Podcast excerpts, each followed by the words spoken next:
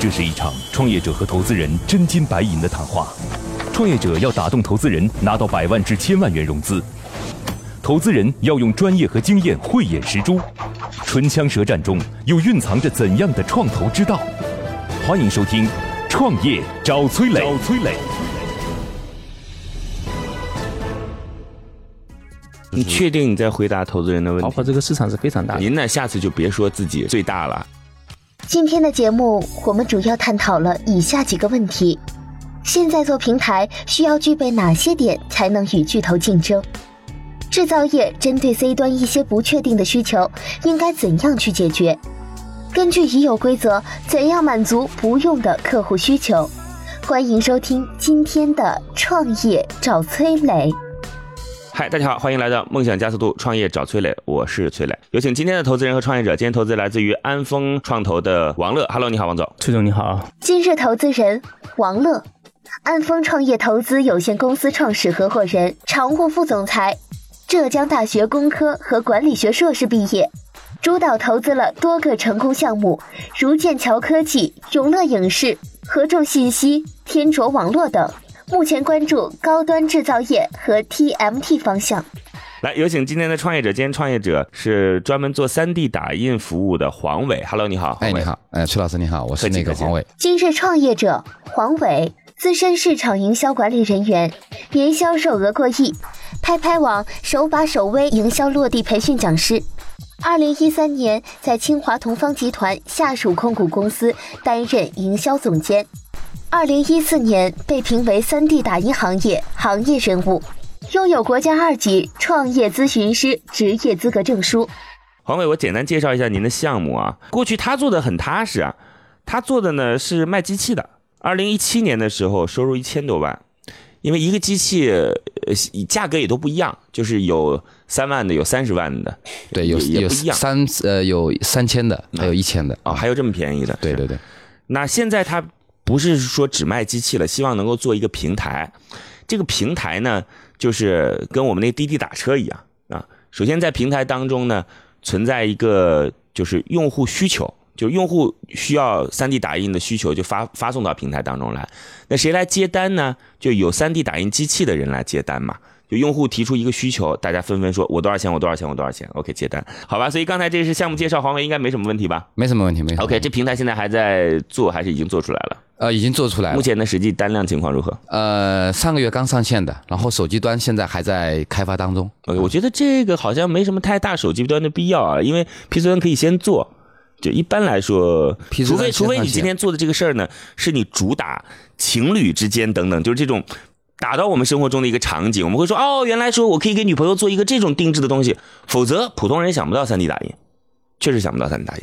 我先问第一个问题吧，接下来的时间我们会把大部分的时间给到今天的投资人。接下来，投资人和崔磊将对项目的细节展开提问，刀光剑影中涌动着怎样的商业智慧？短兵相接里蕴含着怎样的创业之道？投资人的发问，创业者能顺利接招吗？在这里呢，有个消息要告诉大家：来参加我们节目的投资机构，每周都会有一次线上的项目指导，为大家来进行项目梳理，帮助你来解决创业过程中遇到的难题。如果你也想参加的话，可以在“创业找崔磊”的公众号里回复“活动”两个字儿，获取活动的名额。现在做平台需要具备哪些点才能与巨头竞争？其实除了做平台啊，像刚才那个崔老师也讲了，一五一六年的时候呢，3D 打印在风口。其实，在那个时候呢，很多做 O2O 啊，包括做移动互联，那个时候也在风口。可能很多你想不到的东西，大家都是要干，要干通过互联网的模式呢来改造，也都是通过一些自建平台。那个时候资本呢是很喜欢这块，也都是疯了一般的往里边冲。但是可能到现在这几年下来了，我们回头来看，实际上呢，当时投那些所谓的平台呀、O2O 啊，很多都是一地鸡毛。所以现在我们很多一听到要建平台，大家可能投资人都是心里觉得很很慌。这个事情觉得是呃，明白。因为想你建平台，你要去烧烧钱、补贴、导流这些东西，肯定都要做了嘛，这些事情。所以为什么你想到一定要自己？做这个平台呢？我们是希望那个实现个性化产品、批量化制造的这个个性化产品，就能做到批量化生产吗？是可以，因为你面向的都是一些 C 端的一些不确定的需求，都是一些。呃，目前来说的话，用 3D 打印去去去做的所有的需求都是不同的需求，嗯，都是呃唯一的数据，嗯。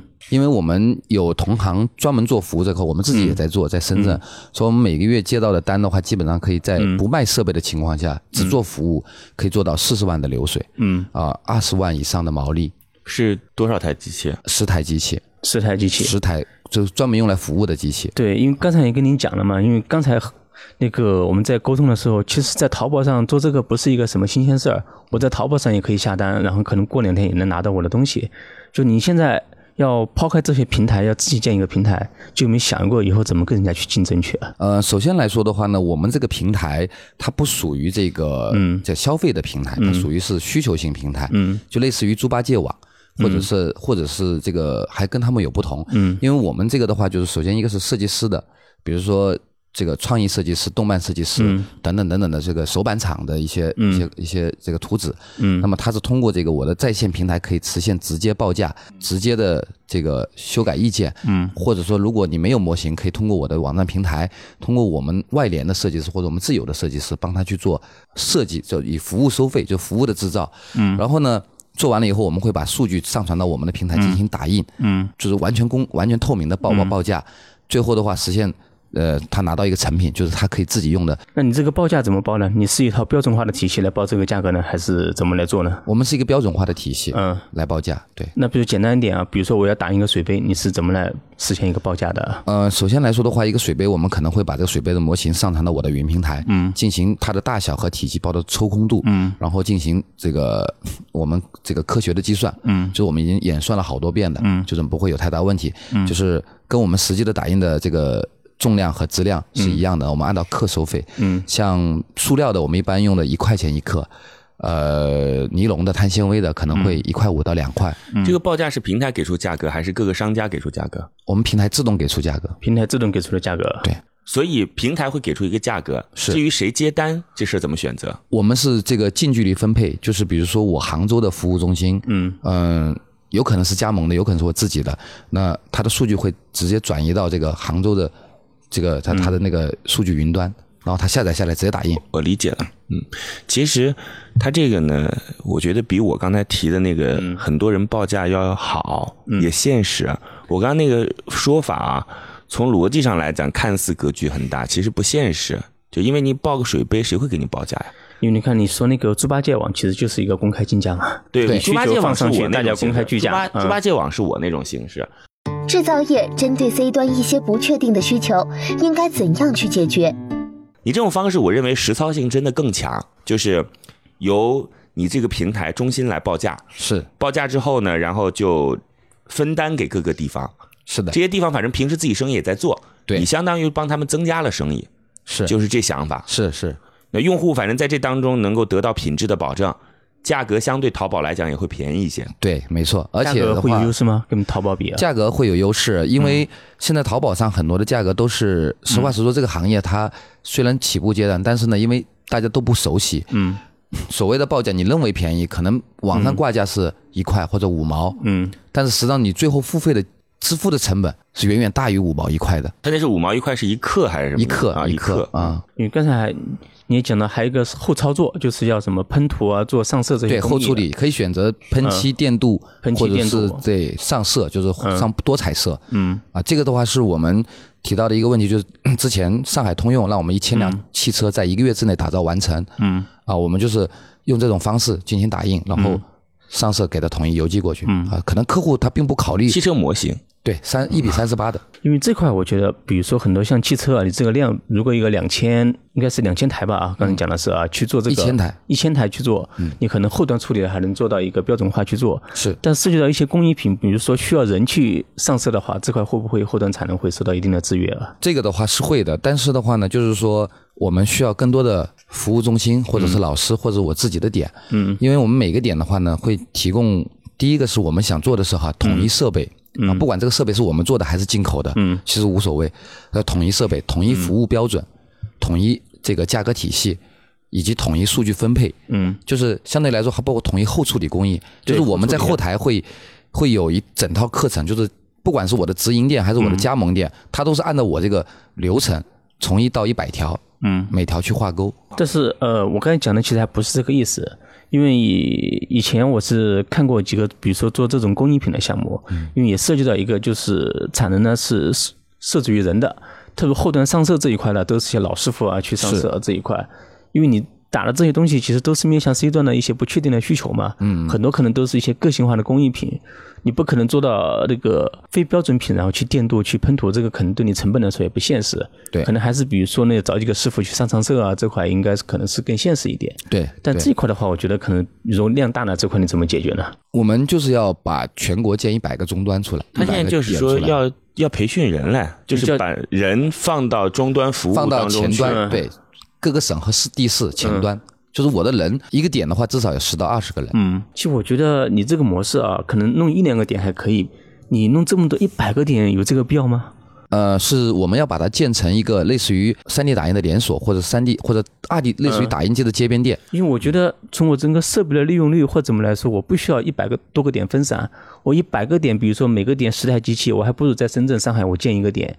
然后一个点，比如说一千台机器，这样成本可能更划算。对，这是现在反正我的需求，我都是上传到你的云端，然后互联网打出来，我再快递回来就好了呀。我来回答一下这个问题啊，我尝试啊。嗯。它其实呢，在本质上，在节目开始的时候我就跟你讲了，它相当于是卖机器给你做了个增值服务。平时你的机器是可以去接其他单的，是的，关键是这样，是的，是的，无非是让你接其他单的时候，我帮你新增了流量。嗯。所以这个事儿在本质上是卖机器。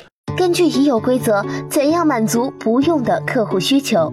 嗯，好了，那我们回到比如说脱你这个商业模式，回到你这个机器本身啊，就你的机器的话，基本上现在都是你自己研发、自己生产的。对，那比如说跟现在我市场上同类的比，你的机器有什么优势？啊，首先来说的话，我们在 FDM 工业机上面，就是工工业级的 FDM 上面是大型，我们在三年前就在做，嗯，一次性成型一米。一米二的机器，嗯，那么目前来说，这个产品的话是德国 Big Raptor 机子的六分之一，就零售价的六分之一，嗯啊，然后我们的目前的市场的占有率的话，大机大机子我们可以说是中国最高，就是在中国市场上销量最大。嗯，你这个大机器是什么概念？就是一次性成型一米一米二的，一米到一米二的这个大机器啊。对对对，这逻辑还行，但是我估计你得受制于一个很大的天花板，就是到底有多少需求。然后现在三 D 打印一般都是什么样的东西？你能给我们介绍一下吗？好的，一般来说的话，现在三 D 打印的话呢，我们目前分为三套吧。一套是教育版，就是我们所说的创客教育。你如果第一个就取出这个来，那这市场我太不看好了。其实三 D 打印的应用范围呢非常的广和大。然后我们的想法就是说，为什么我们做建一百个点，或者说建这个终端？因为每个地域城市它是有文化特点，或者是有制造特点的。那么你比如说我们深圳就手手板手模，深圳、东莞和广州，我们有一个客户，有一个有一个呃同行吧，他就有两百台机子，年销售额八千五百万，只做服务，今年要做一点五个亿。两百台机子，年销售额八千五百万。那您刚才说中国最大的就是销售商，大型机器的销售商是您，您一年的销售额才一千工艺又不同。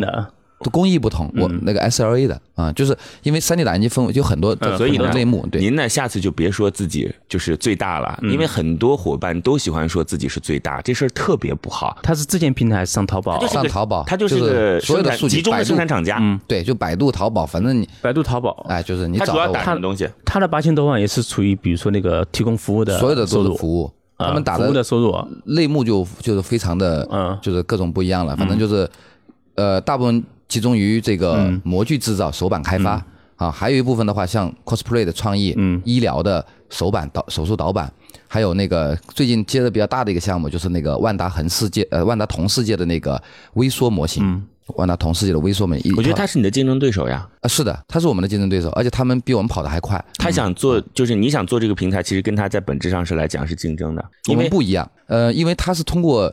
所有的网站去获取流量，来来来打印。其实上，他就是在淘宝上开店，是吧？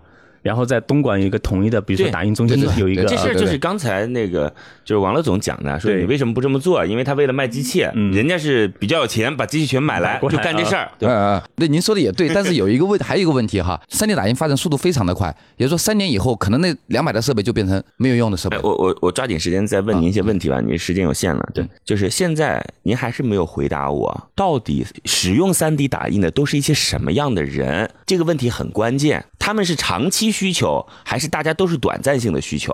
呃，使用 3D 打印服务这个这方面的人员哈，包括打印机的人，一般来说是像设计公司、创意团队，包括极客，大部分的来自于还是这个手板手板厂和制造厂，嗯，就是这是一个长期的客户群。好，所以呢，长期的客户群，我就担心出一个问题，就类似于像，因为只要是长期需求。然后相对来讲量又不是太小，嗯，那他就会找一个相对固定的伙伴。有两个原因啊，第一就是在质量上相对来讲放心一些，第二个关键是在中国那肯定是有应收款问题嘛，就我的价格便宜的同时可以拖点钱。所以你认为这个平台怎么来去跟你刚才提到的东莞这样的企业来进行这种有效的竞争？对，像崔老师刚才讲的，比如我长期用户长期需要 3D 打印，价格不贵，几万块钱我买一条，自己买一台得了，这个事情啊，买一条也行，对啊，我找一个固定伙伴也行。所以因为这个，我相对来讲就是把钱拖一拖这事儿太正常不过了。对对对，其实崔老师说的这个呢是存在的，是是非常大的一个存在。就是我我是长期客，我一个月打五万、十万的，嗯，我不想每次都给你付款，对，我一个月给你付一次或者两个月给你付一次是正常，对。然后的话呢，这是这是这是我的一种一种客户类型，但是呢，还有一部分客户类型是什么呢？哈，就是说一下要一千个，你三天之内给我交货，这是我的一种。叫做特殊需求的客户类型。那除此之外的话呢，就是除此之外，就是刚刚那个，呃，王老师也在说这个事就是说，那我买一台好了。实话实说，我为什么要把全国建服务中心？嗯，我就考虑这个问题，就您想买一台我的三十万、五十万的设备，您要看一下。他的意思，第一个呢是它的产能大，这是它的优势，这是第一啊。对，东莞那个再多也就两百台机器是吧？但是它这卖出去一可能有一千台机器，无上限啊。对。然后第二呢，相当于是有存在你那样的。客户就买他的机器，你的剩余产能拿来给我，我们一起来赚钱。在这里呢，有个消息要告诉大家，来参加我们节目的投资机构，每周都会有一次线上的项目指导，为大家来进行项目梳理，帮助你来解决创业过程中遇到的难题。如果你也想参加的话，可以在“创业找崔磊”的公众号里回复“活动”两个字儿，获取活动的名额。现在，投资人已对。大致了解，那么这次创业者前来谈判，他的理想融资金额是多少？是多少？行吧，时间关系，您先暂时离开。离开之前告诉我你要多少钱？呃，我们融资需求的话，至少要三千万。三千万干嘛？你建平台不用那么多钱。呃，我们自己要建十十个这个服务网点，十个服务网点。第一那你相当于是拿我的钱买你的机器，是这意思啊？不是，你建服务网点不就是用首先，首先来说，这个网点需要。第一个就是您也说了，就是说我们需要大媒体的网络推广和宣传，包括自己的网站的打造，这是要一部一部分费用。对，平台肯定要做这个事情的。第二部分费用，第二部分费用，我需要在这个，我现在已经在上海在建点了，已经在南京在建点，我自己的点。那么我这三个点是不够的，我要，因为每个点是服务半径是四十公里。嗯。除此之外，就是我的网站平台的数据，所以我可能还要在核心地方我要去落地落点。你现在深圳是已经有点了，深圳有点了。现在深圳的数据跑的怎么样？还行啊，深圳我们多久了？数据已经跑了。我们的云平台是上个月上线的，但是我们在之前就通过网络、淘宝、QQ、嗯、微信接单，一个月四十多万的打印服务流水。嗯，那还是没通过自由平台了。自由平台是上个月刚上，还没开始，还没开始呢。自由平台，我我认为啊，你要的这个钱，反正我的建议啊，是太高太高了。就你目前的这个项目，我认为不值这么多钱。就是而且呢，我如果投啊！假设站在我的立场上，明白，我可能更重要看重的是，哎，你看这哥们儿自己能生产机器，嗯，然后成本相对比较低，不是说一拍脑袋准备还准备卖别人机器来开始干。买别人机器来准备干这事儿，所以你今天这样一谈说三千万，那相当于本质上就是买你自己的机器来构建服务中心，因为你说的所谓的宣传这些费用都是很有限的，真正花的最多的钱就是机器，是吧？那就变成用我的钱买你的机器，帮你去库存，跟我跟你一块赚钱。那我既然这样，我为什么不干脆找一个别人来，我直接买你的机器好了，我百分之百的股份，是吧？你这个模式在我看来没有那么值钱嘛？就如果你的机器都是靠我买出来来。整个中国布点，嗯，那我干嘛跟你合作啊？嗯，不是您这理解，您这理解的话，我觉得可能有点偏差了。我们要的这个三十个点或者十个点哈，就我们自己投的十个点，嗯，是为了打造标杆，就是我在杭州做，它是挣钱的，一年挣两百万。然后你在听我讲啊。目前呢，也可以行业中的，嗯，就是需求量没那么多，也就意味着说，我跟你讲道理啊，我三千万扔下去，基本上可以满足行业当中百分之七十的需求了。假设啊，就订单百分之七十订单能完成了，你的意思是说，你以前还有一些机器是吧？你那机器量也没多少，你三年加一块也没三千万，也就意味着我这次的投入比你之前的市场存量全部加一块还大，是吧？那我为什么跟你合作呢？我投你三千万才占你多少股份？估计百分之二十吧，是这意思吗？那我自己做，我买了你的机器，我是不是百分之百呢？这个数学题一摆在我面前就不合算嘛。崔老师刚才讲的就是需求在什么地方啊？另外还有一个黄总就是。因为我第一次拿到你的 BP 的时候呢，我以为你是一个做教育培训的，做 3D 教育培训。对，其实我觉得最关键的，包括最核心的事情，你要回答，就是说你的企业，你究竟以后想做成一个什么样的企业？平台性的公司。如果你是做教育，想去做教育这一块的话，那可能模式完全不一样。那我可能就是全国这么多高校，这么多中小学，现在做三 D 教育已经都纳入选修了。对，那可能我的模式就是，我融了钱，我去找一批营销团队，我就各个学校就跑去了，就做那个去，包括做课件开发。做内容做这一块去，其实这个市场也确实不小，但是所以刚才我看你也很矛盾，你又因为 BP 上写的你想做教育，刚才跟你一聊呢，你做的其实是平台的事情，就是这个可能就是说企业的定位呢，还是要给我们讲清楚，究竟以后想把企业到底要做成一个什么样的企业？呃、王老师哈，打断一下，是这样的，就是我刚刚说了，就是学校里面他现在缺乏老师、嗯、缺乏课程、嗯、缺乏内容。我跟你讲，我们的服务中心，呃，我等一下，我我的意思是这样，就是您听我说，嗯，咱们就不提教育那事儿了，就不提，也不要解释了，因为在本质上你已经说了你要做平台嘛，嗯，那是打法。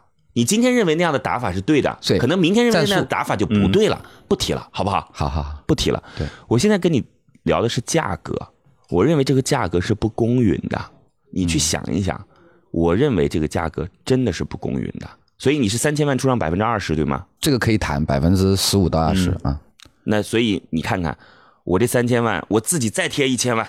四千万，我占百分之百的股份，我聘请你来当总经理，给你百分之二十，你开开心心的，一样这事儿在做啊。您先过去吧，您好好考虑考虑，回来之后再跟我说一下这个价格，我是很认真的讲的。明白，明白。因为从本质上来讲，这样的项目不是我想投的方向。是的。但是作为一个中间者吧，我我讲这价格起码对投资人来讲很不公道。好，我我想再补充一下哈，就是就是那个呃，所谓三千万是我们能够这个建点的或者建平台的最基本的这个费用，就是说。你的股权各个方面我们可以来谈，但是如果少了这个钱，我们没办法做事，就这么简单。这第一个，第二个，我看王王老师那边也投资过杭州一家公司叫杭州思看，嗯，做扫描仪的，就是了解了一下。其实扫描仪它也需要业务，也需要终端。我我的服务中心为什么要一百个？其实服务中心，呃，就是我想说的，我认为啊，就是我们的销售权益，我用别人的力量帮我来卖，我认为卖设备、卖服那你现在就务、卖变成卖标准。你看看，你现在这服务中心啊，你放到前面说需要三千万去打造，不是用别人的力量啊，是用投资人的力量啊，也就是在用你自己的力量。我们是一家人啊，啊，对，所以你把我看作是别人，你不是在开玩笑吗？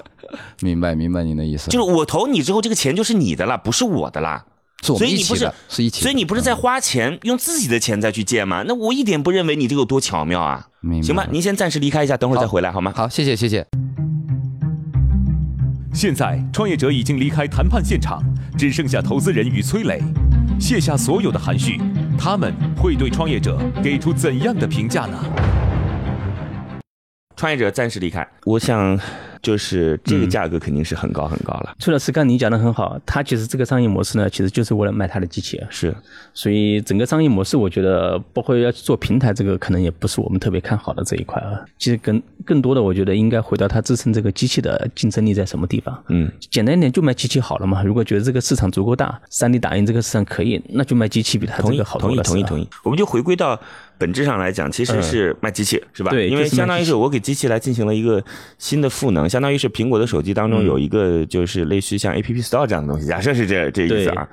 其实从成本前提现在在目前这个阶段还没嗯到竞争到那个激烈的程度，就目前来讲还是先做机器的这样。像您刚才讲，从成本的角度来说，像他东莞那家，集中在一个地方弄个几十台、上百台 3D 打印机，它成本肯定是最便宜的，是。对，如果说我们分散是过去啊如果我们是做服务的话，那种方式是最好的。对但他现在不是做服务，是卖机器嘛？是的所以他要把机器卖出去。对，所以从目前来看，你的态度其实还是挺鲜明的，是吧？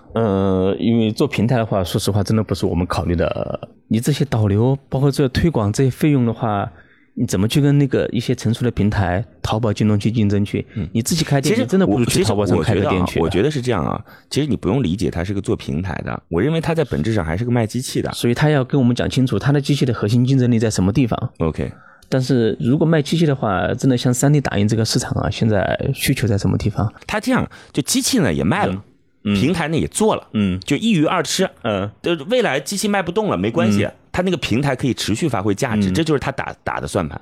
觉得还是比较难。其实我觉得他这个像以前他的 BP 上讲的去做教育，应该还是有机会。中国这么几十万所学校，现在整个三 D 教育、三 D 打印已经纳入一个选修的课程。嗯，如果他比如说每个学校每个学校去跑去，每个地区每个地区去跑去做学校，一个学校其实量不小的。嗯，像我曾经投过一个项目，是做那个高校的一个大数据。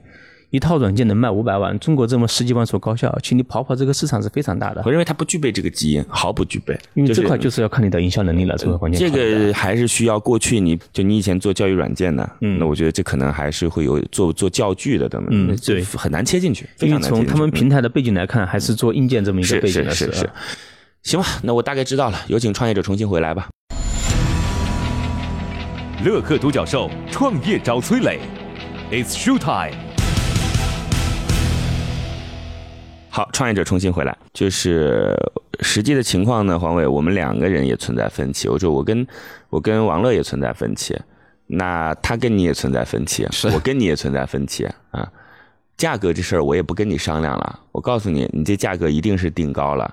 之所以你投你的原因，是因为你本身是卖机器的，比别人撬动这个市场成本更低。对，是的，对吧？你今天告诉我要拿着我的钱来买你的机器，这事儿就不靠谱。听懂了吗？明白，我认为你还是得想清楚一点。接下来在见投资人或者跟别人沟通的过程当中，第一个，在目前这个阶段，你做这种方法到底能够给你带来什么改变？是平台的改变，还是机器销量的改变？OK，当然未来我们肯定要做的是解决消费者的需求了，是吧？这是第一个。第二个呢，你要想清楚，你做这件事情到底有什么优势？对，优势点到底在哪儿？好吧，我我也就不说教了。来，我们有请今天的投资人给出你一个最终的结果，好吗？好，好，好。我们有请安丰资本的王乐给出今天的项目一个最终的结果。悬念即将揭晓，投资人是否会对创业者 say yes？让我们拭目让我们拭目以待。好，今天最终的结果是待定。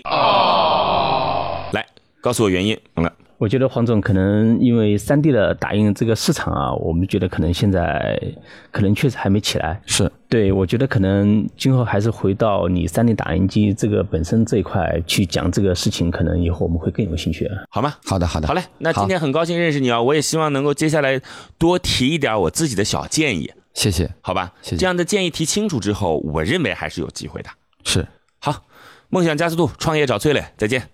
今天的节目就到这里了，非常遗憾，创业者的项目被投资人代替。最后给大家留一个小问题：3D 打印前几年是热门行业，你觉得制约其发展的点究竟有哪些？欢迎在评论区给我们留言哦。幸运听众将有机会免费加入乐客独角兽的创业者大家庭。感谢启迪之星、杭州无一 link 对本节目的大力支持。